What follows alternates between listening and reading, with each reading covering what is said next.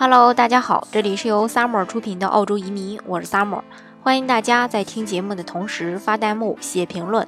想了解更多移民资讯，请添加微信幺八五幺九六六零零五幺，或关注微信公众号“老移民 Summer”，关注国内外最专业的移民交流平台，一起交流移民路上遇到的各种疑难问题，让移民无后顾之忧。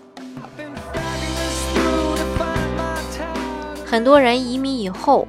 呃，想到的第一个城市可能就是要去这个悉尼生活。那为什么呢？因为，呃，有两个重要的原因。第一个就是，嗯，找工作可能会比较好找，因为它是一个世界著名的国际大都市，而且悉尼确实也是澳洲最大的一个城市，经济总量最高，所以工作机会呢可能也会比较多。二零一五到二零一六财年，悉尼的 GDP 占全国的百分之二十四。而排名第二的墨尔本占全国的百分之十八，排名第三的布里斯班，呃，只占百分之九。澳洲著名的找工作网站 Think 显示的这个职位空缺，悉尼有四万五千个，墨尔本有三万四千个，布里斯班只有一万五千个。所以说，对新移民来说，来悉尼找工作的机会比其他地方要大一些。当然，经济上的优越性自然会带来生活成本的增加，这跟国内呢也是一样的。这里的生活成本主要会体现在住房上呀、饮食呀、购物啊、交通啊，其实都差不了多少。在悉尼的市区租一个一房的公寓，每月呢要比墨尔本贵五百澳币。那如果买一个公寓，每平米要比墨尔本贵五千澳币。如果你觉得这个墨尔本的工作机会也不算少的话，去墨尔本定居呢，也是一个比较折中的选择。那另一个原因呢，选择悉尼的原因就是因为它的气候。大家都知道。呃，澳大利亚地处南半球，所以季节跟中国是相反的。那另外呢，气温的地理分布也跟北半球相反，越往南气温越低，越往北这个气温越高。所以地处澳洲大陆南端的维多利亚州呢，也是天气比较寒冷的。墨尔本冬天的平均气温在六度左右，有时呢也会到零下。与此相反，相对靠北的昆士兰州温度可能就会比较高。布里斯班夏天的气温一般在三十三到三十呃三十一度，最高呢可能会达到四十到四十五度。而在维州和昆州之间的新南威尔士州，气温就比较宜人。悉尼夏天的平均气温最高在二十六度左右，冬天平均气温最低是在八度左右。其实光看气温的话，墨尔本也不算很低。但是我们可以再看一下这几个城市一年当中晴天的天数。布里斯班呢是一百二十六天，悉尼呢是一百零七天，墨尔本是四十六天。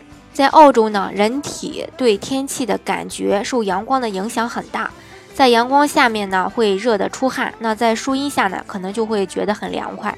所以墨尔本的六度会感觉阴冷，悉尼的八度却会让人感觉到很舒适。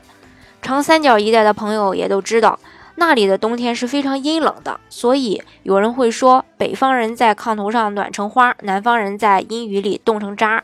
而且，呃，每年夏天呢，也都会经历这个梅雨天气，那种。潮湿闷热的感觉呢是非常让人难受的。到了三伏天，三十五度以上的高温呢会持续二三十天，大多数人都会觉得没有空调的日子呢根本都没有办法过下去。那在这个悉尼，偶尔它也会有四十度的这种极端的高温，但是一般也就是只热个一两天就能恢复清凉。而且一到夜晚，热浪呢就会散去，不会像江南的夏天，晚上热得睡不着觉，有时呢甚至会被冻醒。所以悉尼的很多家庭都不装空调的。那冬天的悉尼呢就更舒适了，被窝里呢从来不会让人感觉到难舍难分。白天出门基本不用厚外套。强壮的鬼佬呢，有的时候是一身短搭走在大街上的人，其实也大有人在。海滩上的冲浪呢也永久不停歇。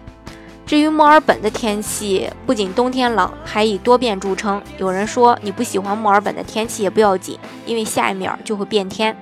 所以，呃，一直也很困惑啊，世界第一宜居城市是怎么评出来的？据说令墨尔本胜出的是文化层面的东西，但是普通人可能更在乎一年当中哪天能搭个车到海边去度假的这种感觉。所以说，这也是很多人为什么会选择悉尼不选择墨尔本的原因之一。